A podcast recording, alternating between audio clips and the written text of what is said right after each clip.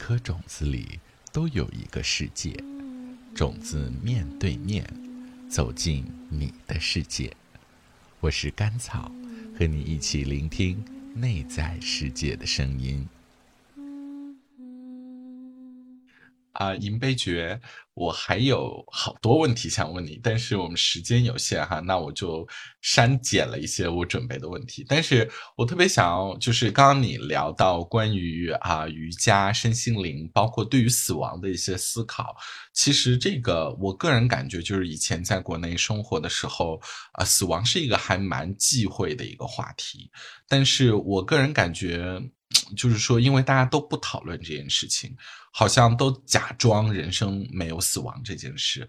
结果等到死亡真的发生在身边的时候，就呃完全不知道应该怎么去，要不然就就去 deny，就是说什么呢？就是假装这个人死了，只是这个死亡是不存在的，他他是往生到另外一个世界或者怎么样，就是否认结束和死亡这件事情，要不然就是进入一个。Total desperation 就是一个 despair，就是就是不知道应该怎么去面对这件事情啊！我我我在这。这个事情上其实特别感兴趣，就是说，呃，银贝觉通过对于古代的古印度的这些啊哲学、宗教的这些灵性修炼也好，然后包括诗歌也好，包括对自然界的这种生死循环的这个这个世界的观察和体会也好，啊，你现在对死亡有一些什么样的看法呢？现在在不断的。努力去接受的状态，就是这些事情老觉得是会发生在别人身上，离自己还特别远，就是还是觉得，嗯，不不肯定是就彻彻头彻尾的接受很难，嗯，只能是。哎呀，慢慢的来去劝劝告自己，说这个所有的大自然界中的这个花草树木呀之类的，他们都有一年一枯荣的时候，那人类其实也是一样的啊。那尤其是呃我们自己周围的人，每天都会听到，嗯，每个人有不一样的这种人生状态，嗯，慢慢洗脑吧，我觉得只能是。对，的其实讲到死亡，的确是一个比较沉重的，然后又不得不去面对的这么一个话题。尤其是啊，疫情以来哈，就是呃这三年，就是我身边也有一些朋友相继的离世啊，当然不一定完都是和新冠有关的哈，就是但是这几年的确是，我觉得啊人长大的一个很。很大的一个感受就是说，啊，忽然有一天你会发现身边的死亡开始变得频繁，那个时候你就觉得自己啊不再是孩子了，就是对死亡的一次体验，好像就是对我来讲啊，就是第一次见证死亡这件事情，就是我长大的一个一个感受啊。嗯，对我今天我前两天也在看一本书，就说这个呃人。你开始变成熟的一个标志是什么呢？就是你放弃了可以长生不老的这个想法。哎，你们小时候没有没有 觉得自己，哎呀，我要是长生不老就就就好了？你们有没有这么个愿望呀？其实没有啊，我我没有。我很小的时候我就觉得很我人生其实还蛮苦的，就是我看到很多。就是我记得我很小的时候，我妈妈一直吓唬我说你是妈妈捡回来的，然后你原来的爸妈是卖煤的，然后我就去观察那个卖煤的那个，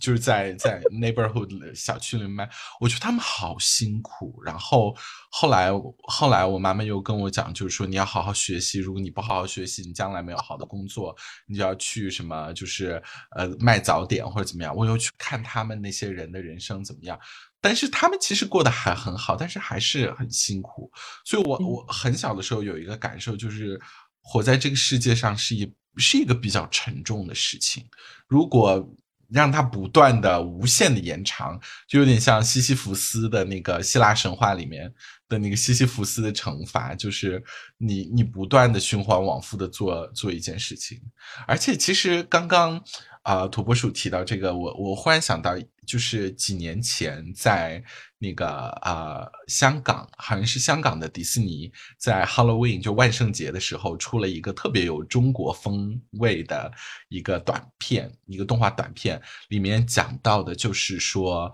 东方人对于死亡的和死亡和和那个地狱的理解哈，因为万圣节嘛，就是比较恐怖啊什么的。然后里面其实讲到的就是说，如果你在活着的时候有啊有一些事情是你没有办法接受的，然后它可能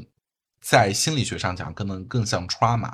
创伤这种东西啊。那东方哲学、东方宗教可能就会认为说，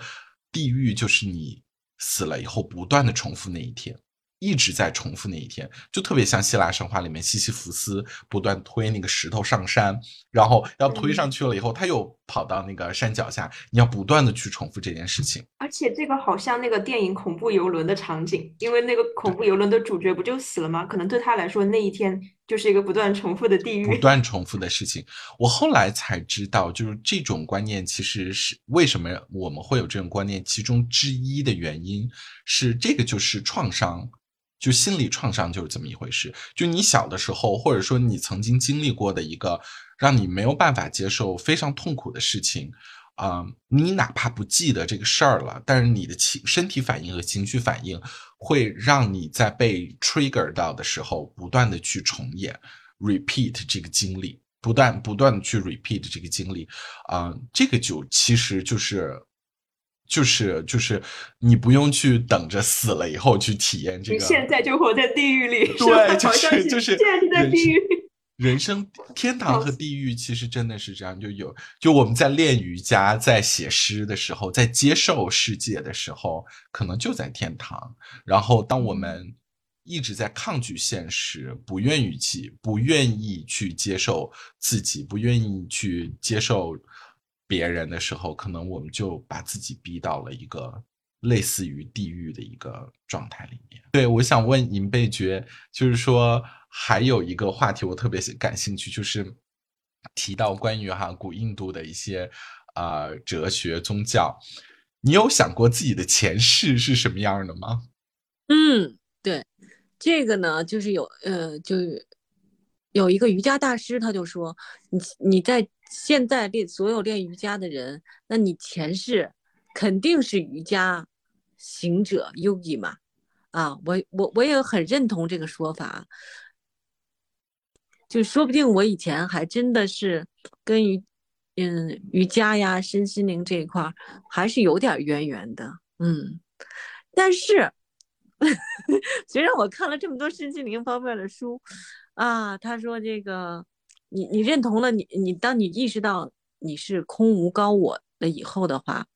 你就不会再转世了。你是你没有意识到的话，你的人格，你就不同的人格总是在。互相打架呀之类的，那然后可能他这一辈子他他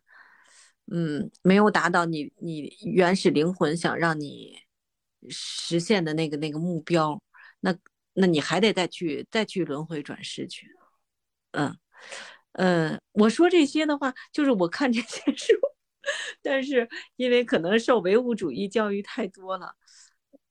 我现在不能说我完全的就是 fully 的特别的相信它，我只是开始去接触不同方面的这种理论或者言论或者思想也好，嗯，只是在开始去去接触这一块的，嗯嗯。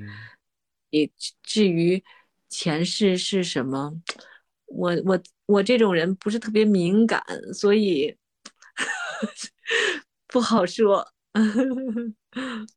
我觉得尹贝觉前世可能啊，前世就是一个诗人。